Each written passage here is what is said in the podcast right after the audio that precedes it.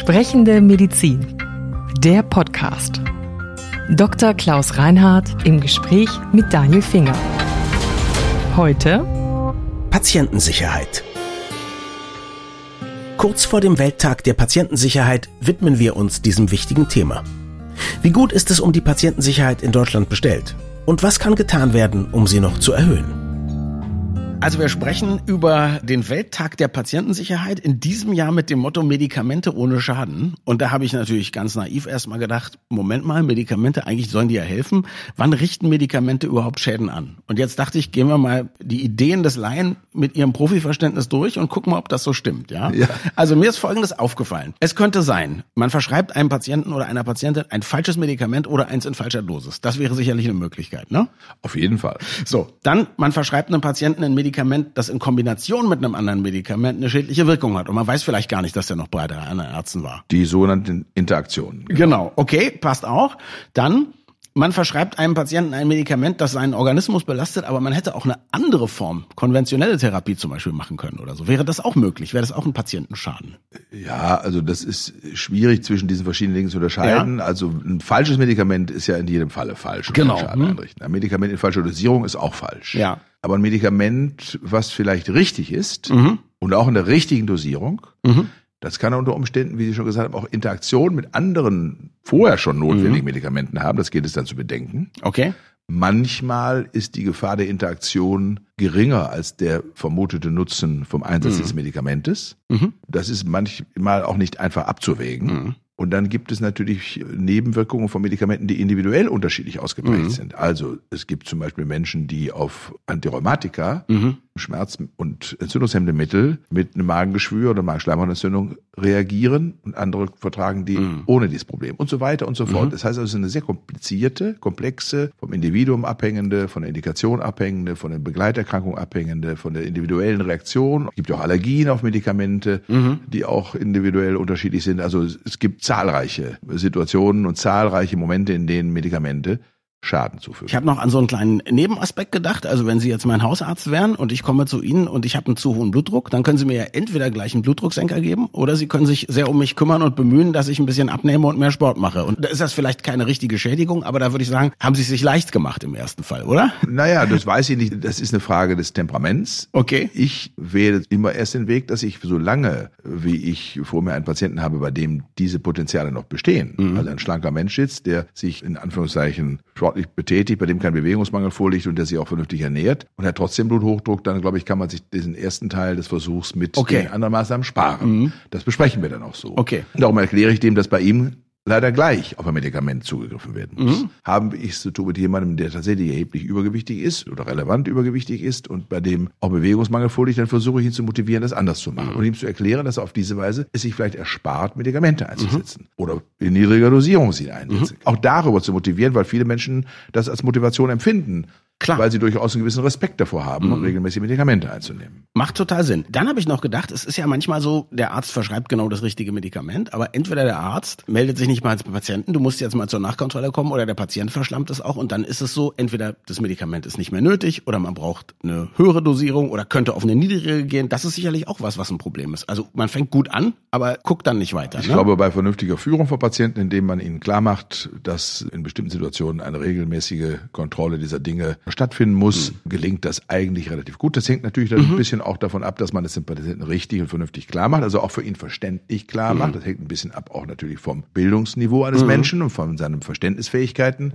Auf der einen Seite, auf der anderen Seite ist es auch so, dass Patienten natürlich ein gewisses Maß an Selbstverantwortung auch haben mhm. und ein bisschen mitmachen müssen. Und wenn einer das nun gar nicht tut, dann ist ihm auch schwer zu helfen. Ich glaube, da sind wir bei dem letzten Punkt. Also der Patient nimmt das schlichtweg falsch ein. Und zwar entweder, weil er es nicht versteht, ja, aber es könnte natürlich auch sein, weil er denkt, er weiß es besser. Ich erinnere mich an eine wunderbare schöne Geschichte. Als ich fertig gerade war, besuchte ich meinen Großvater, der war damals Anfang 90 und der nahm ein digitales Präparat, ein Fingerhutpräparat wegen einer Herzinsuffizienz und Herzrhythmusstörungen. Mhm.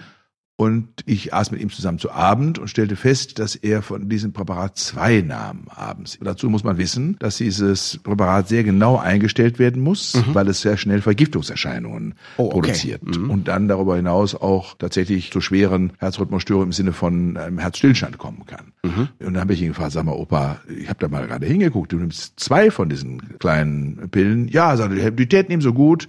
Da hätte er gesagt, Schön. Und dann habe ich ihn also darüber aufgeklärt, dass diese Selbstmedikation so einen gewissen Gefährdungsgrad hat. Mhm. Und dann hat er es wieder richtig gemacht. Aber mhm. daran sieht man, dass kann passieren. Und nach diesen Überlegungen, und Sie haben sie jetzt ja nun auch bestätigt, dass das soweit passt, bin ich also jetzt zum Schluss, um Gottes Willen gibt es viele Fehlerquellen mögliche in Sachen Medikamenten. Haben wir noch welche vergessen oder war das schon so ziemlich alles? Hier? Nein, wir haben vielleicht eine vergessen, die man ansprechen sollte, dass Menschen ja häufig von verschiedenen Ärzten gleichzeitig behandelt werden. Mhm. Und dass sie auch noch Dinge sich selbst kaufen, die frei mhm. verkäuflich sind. Mhm. Da gibt es zum Beispiel das Problem, ich sag mal, die Substanz Ibuprofen mhm.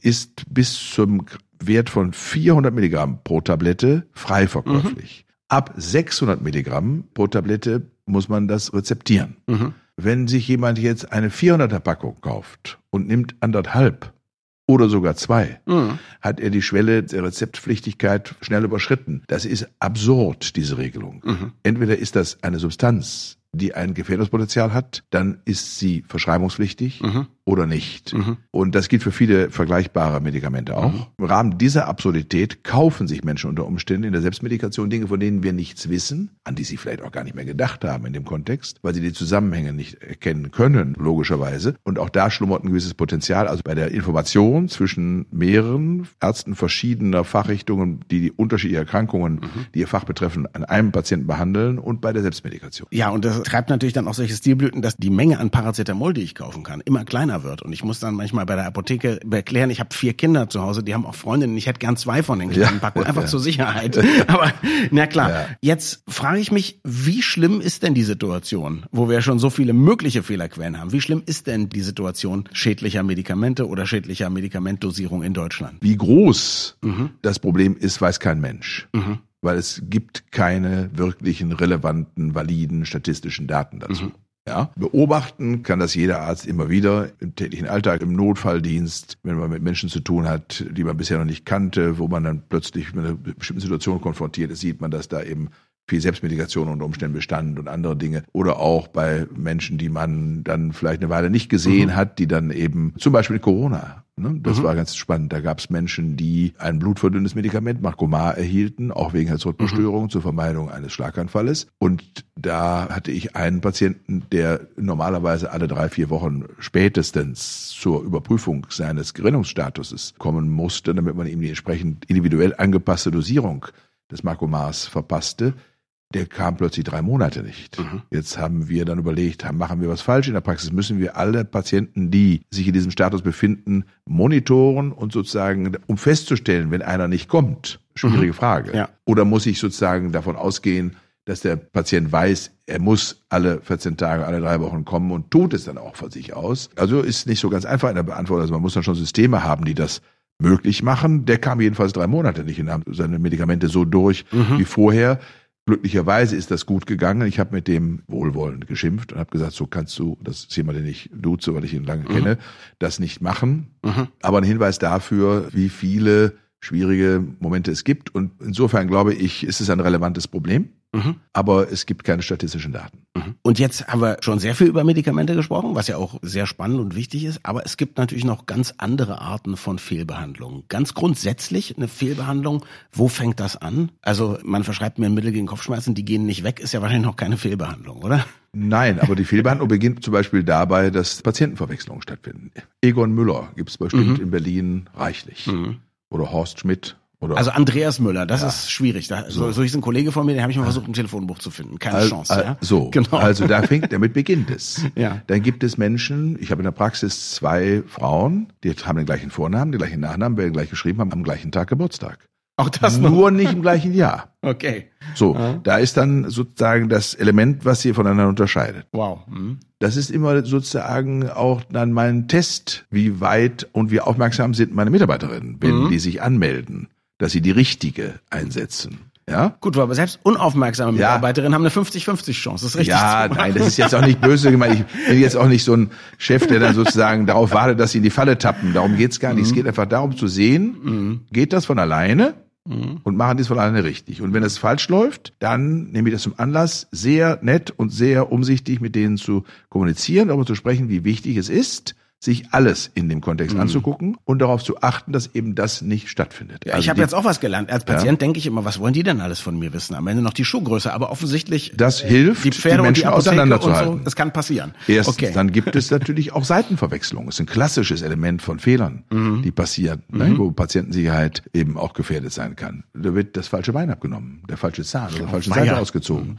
das falsche Auge behandelt und so weiter. Ja, da lohnt es sich dreimal nachzufragen. Ja, mein Vater hatte eine schöne Geschichte. Der war ja auch Arzt. Da hat man eine Zeit lang in einer Rehabilitationsklinik gearbeitet, in der Kriegsversehrte und das war ja in den 50er Jahren Kriegsversehrte dann zur Kur fuhren und behandelt wurden, auch zur Rehabilitation waren. Und da war einer, der wurde begutachtet im Rahmen seiner kriegsbedingten Schädigung. Und bei dem hat die Vorgutachter, davon gab es reichlich, die Fußpulse beschrieben, dass sie auf beiden Seiten gut tastbar waren. Und mein Vater hat das dann überprüft und hat festgestellt, an der rechten Seite hatte der Mann eine Prothese.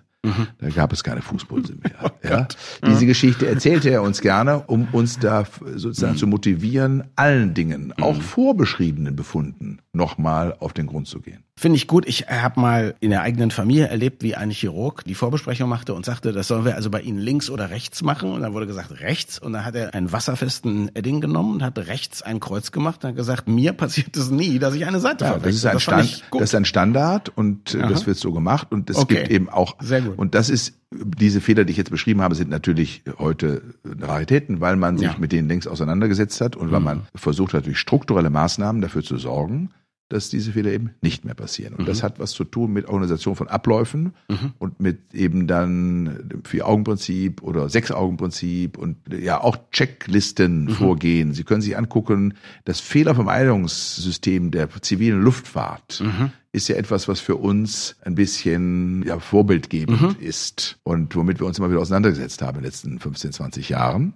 weil die zivile Luftfahrt festgestellt hat, dass das Vertrauen in sie nur besteht, Mhm. wenn sie eben möglichst alle menschlichen Fehler, die in dem Kontext passieren, so eliminiert, dass eben keine Unglücke Das heißt, wir haben weitestgehend, man kann natürlich nicht alles in jede Checkliste schreiben und so, aber wir haben weitestgehend Prozesse, wo Sie sagen würden, wenn man sich daran hält und die Möglichkeit hat, sich daran zu halten, dann werden die aller, allermeisten Fehler auch vermieden. Ja, definitiv. Das heißt, dann ist wahrscheinlich, sind die häufigsten Fehlerursachen dann auch vollständige Überarbeitung oder habe ich gar nicht nötig? Ich weiß ja, wie es geht. Also äh, ja, Zeitmangel? Ja, Zeitmangel. Also es gibt darüber Studien, Mhm. die sind schon ein bisschen älter, ein paar Jahre, aber ich glaube unverändert gültig, Mhm. dass wenn wir an das Personal im OP Mhm. den gleichen Sicherheitsstandard anlegten Mhm. wie in der zivilen Luftfahrt, Mhm. Wo dann ja Piloten nach einer bestimmten Stundenzahl einfach wechseln. Mhm. Auf Langstreckenflügen sind dann drei im Cockpit und immer reihum ist einer in Charge und hat sozusagen die Verantwortung. Und sich fast ohne Angabe von Gründen So, auch einfach ja. sagen können, ich fühle mich heute nicht so. Oder und dann auch so. springt jemand ein. Ja, ja, genau. wenn wir das umsetzten in der Medizin, brauchten Mhm. wir einen ganz nochmal deutlich größeren Anteil an Menschen, die dort arbeiteten. Mhm. Das ist unbezahlbar. Oder jedenfalls nicht erfüllbar, Oder so ohne zumindest teuer. weiteres. Ja. Teuer oder man muss dann wollen und wissen, was das bedeutet. Mhm. Und insofern, glaube ich, ist dann Luft nach oben. Aber insofern ist Zeitnot und Druck und angesprochen werden von mehreren Menschen gleichzeitig in der Notfallsituation wahrscheinlich einer der häufigsten Fehler, dass man eben sich nicht an seine Checkliste, an seine Ritual halten kann und die Dinge Stück für Stück durchgeht. Das spielt sicherlich eine Rolle. Es spielt sicher auch im Einzelfall mal Nachlässigkeit oder auch Unmotiviertheit eine Rolle. Das gibt es ohne Frage. In allen Berufen gibt es das. Der Fehler, der gemacht wird, weil jetzt jemand etwas falsch einschätzt. Also Sie kommen zu mir und Sie haben Bluthochdruck, als Beispiel hatten wir eben schon, und ich sage, Sie brauchen das Medikament und ich muss mir jetzt überlegen, welche Dosierung ist für Sie unter Umständen geeignet. Und jetzt gebe ich Ihnen eine Dosierung in Anerkennung, was Ihres Gewichtes und der Höhe des Blutdrucks und so weiter. Und jetzt reagieren Sie da ganz ausgeprägt darauf und haben plötzlich einen viel zu niedrigen Blutdruck und kippen ständig um. Das ist kein Behandlungsfehler. Mhm. Ja, sondern das ist etwas, was immer passieren kann im ärztlichen Geschehen. Das muss man auch auseinanderhalten. Mhm. Ein Behandlungsfehler ist tatsächlich, wenn ich Ihnen ein völlig falsches Medikament gebe, ein Medikament gebe, auf das Sie vorher schon allergisch reagiert haben, oder aber es Ihnen gebe, obwohl Sie ein anderes haben, was damit nicht kombinierbar sein mhm. darf und so weiter und so fort. Das sind dann Behandlungsfehler. Und was ich selber erlebt habe, was Gott sei Dank nicht zu Verhandlungsfehlern geführt hat, aber nur weil die Familie die ganze Zeit auf Zack war, ein älterer Verwandter von mir, der war halt schon dement. Und das heißt, man hat ihm dann im Krankenhaus Medikamente hingestellt und ihn dann aber gefragt, ob er das Medikament schon genommen hat. Und wenn er gesagt hat nein, dann hat er es nochmal gekriegt. Ja, ja. Und wenn er gesagt hat ja, dann hat man darauf vertraut, aber das stand vielleicht noch da. Ja. Das ist natürlich auch ein Riesenproblem, schlichtweg, weil die wahrscheinlich so viel zu tun haben, dass sie nicht genug Zeit haben, jeden Einzelnen zu betreuen, so wie es braucht. Ja, ne? wobei man sagen muss, der Anspruch muss sein, dass Menschen mhm. in einer solchen Situation das unter Aufsicht einnehmen und man sicherstellen kann, genommen ja oder mhm. auch. Den nein. hatte ich auch, das habe ich auch deutlich gemacht. Aber der Anspruch ist auch, der Anspruch ist auch gerechtfertigt mhm. und der muss erfüllt werden. Wenn jetzt ein Fehler vermutet wird, also ich als Patient oder als Angehöriger denke, da kann doch was nicht richtig gelaufen sein, dann werden die oder die können bewertet werden, untersucht werden durch Gutachterkommissionen, durch Richtungsstellen bei den Ärztekammern. Jetzt könnte man erstmal, bevor wir gucken, wie die arbeiten, könnte man meinen, Mensch, sind das denn die richtigen? Die handeln doch sicher nur im Interesse der Ärztinnen. Das ist eine Vermutung, die diesen Schlichtungsstellen häufig unterstellt wird. Mhm. Erstmal ist es der Versuch der verfassten Ärzteschaft, der Selbstverwaltung, ein Angebot zu machen, mhm. um im vorgerichtlichen Raum zu einer gütlichen Einigung zu kommen. Mhm ja, und etwas zu klären. Mhm. Dieser Versuch nimmt keine Möglichkeit, zu einem späteren Zeitpunkt, wenn man das Gefühl hat, man ist dann nicht angemessen behandelt worden, den Gerichtsweg noch zu beschreiten mhm. und eine gerichtliche Auseinandersetzung anzustreben. Mhm. Das muss man auch dazu okay. sagen. Mhm. Also es wird kein Recht eingeschränkt. Im mhm. Gegenteil. Es gibt eben einen zusätzlichen Weg, zu seinem Recht zu kommen. Und vielleicht einmal schneller, und auch durchaus effektiv. Mhm. Und der Anteil derjenigen Fälle, die dadurch abschließend zwischen den beteiligten Parteien geklärt werden, ist sehr, sehr groß. Mhm. Und der Anteil der Fälle, bei denen die behandelnden Ärzte oder der Vorwurf der behandelnden Ärzte zu deren Lasten dann bewertet wird, ist auch relativ groß. Mhm. Also das widerspricht dem Vorurteil, eine Krähe hakt der anderen kein mhm. Auge aus. Und insofern glaube ich, haben diese Schlichtungsstellen einen sehr hohen Stellenwert. Und wenn ich das richtig weiß, ist es ja auch so, Ärztinnen und Ärzte sind versichert gegen Fehler, die sie machen. Also wenn sie sich Mühe geben und sie machen was falsch oder treffen eine falsche Entscheidung, aber sie waren nicht grob fahrlässig oder so, dann gibt es auch eine Versicherung. Das heißt, diese Ärzte müssen nicht befürchten, dass sie sozusagen Nein. für ihr Leben verarmt sind oder Berufsverbot bekommen oder so. Das heißt, Nein. da ist kein riesiges Interesse daran, die Aufklärung zu verhindern. Nein, also ich glaube, die Aufklärung ist im Grunde genommen auch gar nicht vermeidbar, mhm. wie eben schon erläutert. Mhm. Also wenn ein Patient das anstrebt, dann strebt er das an und dann wird die Aufklärung mhm. stattfinden mit allen rechtlichen Mitteln, die vorhanden sind. Also insofern Insofern ist es dumm und unsinnig, den mhm. Versuch auch nur zu machen, sich dagegen zu wehren. Mhm. Ja? Und es ist so, dass im Rahmen der Schlichtungsstellen eben von erfahrenen Kollegen denjenigen, um dessen Beurteilung es geht, ja auch gar nicht kennen, mhm. ja, ihr Urteil abzugeben. Und wie gesagt, es gelingt dabei in sehr vielen Fällen auch die Beschwerdesteller zufriedenzustellen. Wie muss man sich so ein Verfahren vorstellen? Also jeder hat ja eine Idee, wie ein Gerichtsverfahren wäre, aber wie sieht es in diesem Fall aus? Ist ein aktenbasiertes Verfahren. Also okay. Also die Patienten beschweren sich bei der Stelle und dann werden alle Unterlagen eingeholt und auf der Basis der eingeholten Unterlagen, der klinischen Unterlagen macht sich der Gutachter ein Bild mhm. und gibt dann dazu seine Meinung ab. Also okay. es findet jetzt keine Anhörung mhm. der Beteiligten im eigentlichen Sinne statt, aber es werden umfängliche Unterlagen angefordert. Okay. Und wenn man dann feststellt, okay, ja, es gab einen Behandlungsfehler, dann gibt es ein Angebot an den Patienten, an die Patientin als dann Entschädigung? Dann gibt es ein Angebot und dann tritt eben die Haftpflichtversicherung in Kraft, von der Sie äh, mhm. vorhin gesprochen haben, die dann eben den Schaden im Sinne einer Haftpflicht reguliert. Dann ist das im Einzelfall natürlich wahrscheinlich genau das, was die Angehörigen oder die PatientInnen wollen. Aber Sie als Ärzteschaft und ich auch als potenzieller Patient natürlich in Zukunft will was ganz anderes. Ich will natürlich, dass aus diesen Fehlern gelernt werden. Also wie ist da der Weg? Weil diese Kommissionen diese ja. Schiedsstellen, die lernen ja nun, wo noch Fehler passieren, obwohl wir schon, sagen wir mal, das doppelten Boden eingezogen haben oder Checklisten ja. haben. Ja, wir haben zwei Elemente, mit denen wir das tun. Das eine ist, dass wir aus der Erfahrung dieser Schlichtungsstellen auch exemplarisch Fälle veröffentlichen. Mhm. Der Unterschied ist ein Fächer, sodass jeder mal Gelegenheit hat, eine solche Fallkonstellation einfach kasuistisch sich anzuschauen. Das mhm. ist natürlich hilfreich und das ist etwas, glaube ich, woraus man lernen kann. Das ist übrigens ähnlich auch wie das, was mhm. die in der Luftfahrt werden alle solche Fehler allen Piloten mhm. weltweit über mhm. die eigene Airline hinaus bekannt gegeben. Die lernen eben aus den Fehlern aller und wir haben darüber hinaus eben ein System, das heißt CIRS, mhm. Critical Incident Reporting System, CIRS Medical, das ist also auf die Medizin bezogen, das kommt auch aus der zivilen Luftfahrt, mhm. dieses System, wo man beinahe Fehler, die geschehen sind, die einem unterlaufen sind, meldet. Mhm. Critical Incidents, also nicht tatsächlich Inzidenz, sondern fast stattgefundene. Ja. Um Wo ein Haar hätte ich um die Aorta an den Appendix genäht.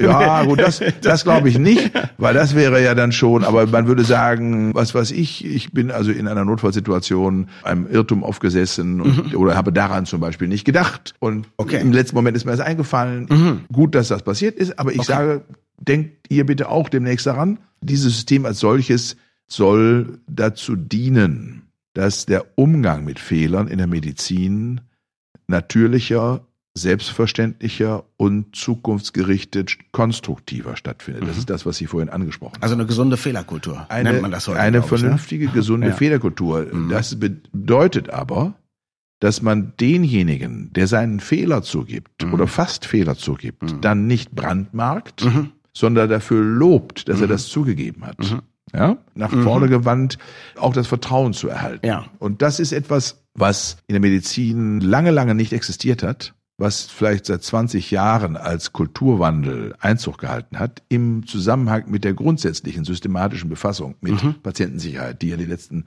20, 25 Jahre viel systematischer, viel intensiver von vielen Akteuren betrieben worden ist. Insofern sind wir da ein großes Stück weitergekommen, hat aber auch damit zu tun, dass natürlich mediale Berichterstattung, mhm. die dazu stattfindet, sich ein bisschen disziplinieren muss. Mhm. Ich bin mal in einer Talkshow bei Frau Maischberger gewesen, genau zu diesem Thema. Okay. Mhm. Und habe dort als einziger Arzt gesessen, unter betroffene Patientinnen und Patienten mit ganz furchtbaren Geschichten, mhm. wo große Fehler passiert mhm. sind, und einem Rechtsanwalt, der regelhaft und systematisch Patientenfehlbehandlungen auf der Patientenseite gegenüber den behandelnden Ärzten vertrat. Also ich war da in einer nicht sehr starken Situation mhm. und da wurde ich von Frau Maischberger gefragt, ob ich das Gefühl habe, dass durch die Mehrberichterstattung zu diesen Themen das Vertrauen in die Ärzteschaft schlechter geworden sei. Mhm. Und dann habe ich beantwortet, ich hätte nicht das Gefühl, dass im Individualfall mhm. in der Arzt-Patienten-Beziehung die Patienten weniger Vertrauen in ihren behandelnden Arzt oder Ärztin hätten. Mhm. Ich hätte aber schon das Gefühl, dass in dem Berufsstand als Ganzes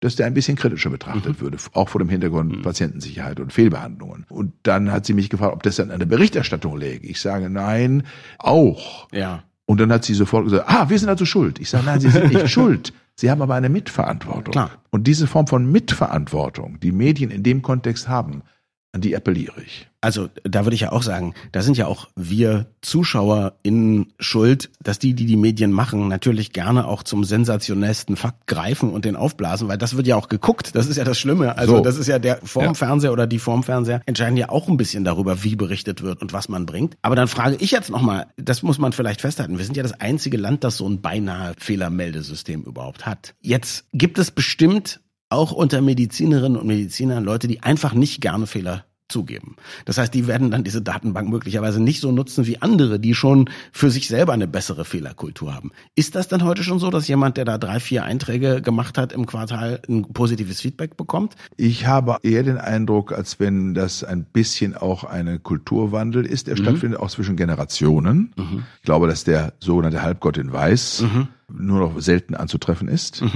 Und ich glaube, dass im Wesentlichen die Kolleginnen und Kollegen, Ärzte und Ärzte heute auf Teamwork setzen, mhm. an Teamwork gewöhnt sind, es auch fordern, sich darin wohlfühlen und in dem Kontext eher in der Lage sind, auch ein Fehler, der ihnen passiert ist oder fast passiert wäre, zu benennen, nicht nur in diesem System, mhm. sondern auch im Team, auch im Alltag. Ich würde sagen, dass in den Ländern, in den skandinavischen und angelsächsischen Ländern, wo man ja grundsätzlich etwas rationaler ist vielleicht vom Temperament her, mhm. Checklisten und strukturiertes Vorgehen im Team eine etwas längere Tradition noch hat als bei uns und insofern vielleicht auch eine gute Fehlerkultur grundsätzlich herrscht oder aber auch eine Fehlervermeidungsstrukturen existieren und die haben bei uns großen Einzug gehalten und ich bin der festen Überzeugung, dass wir da immer noch besser werden.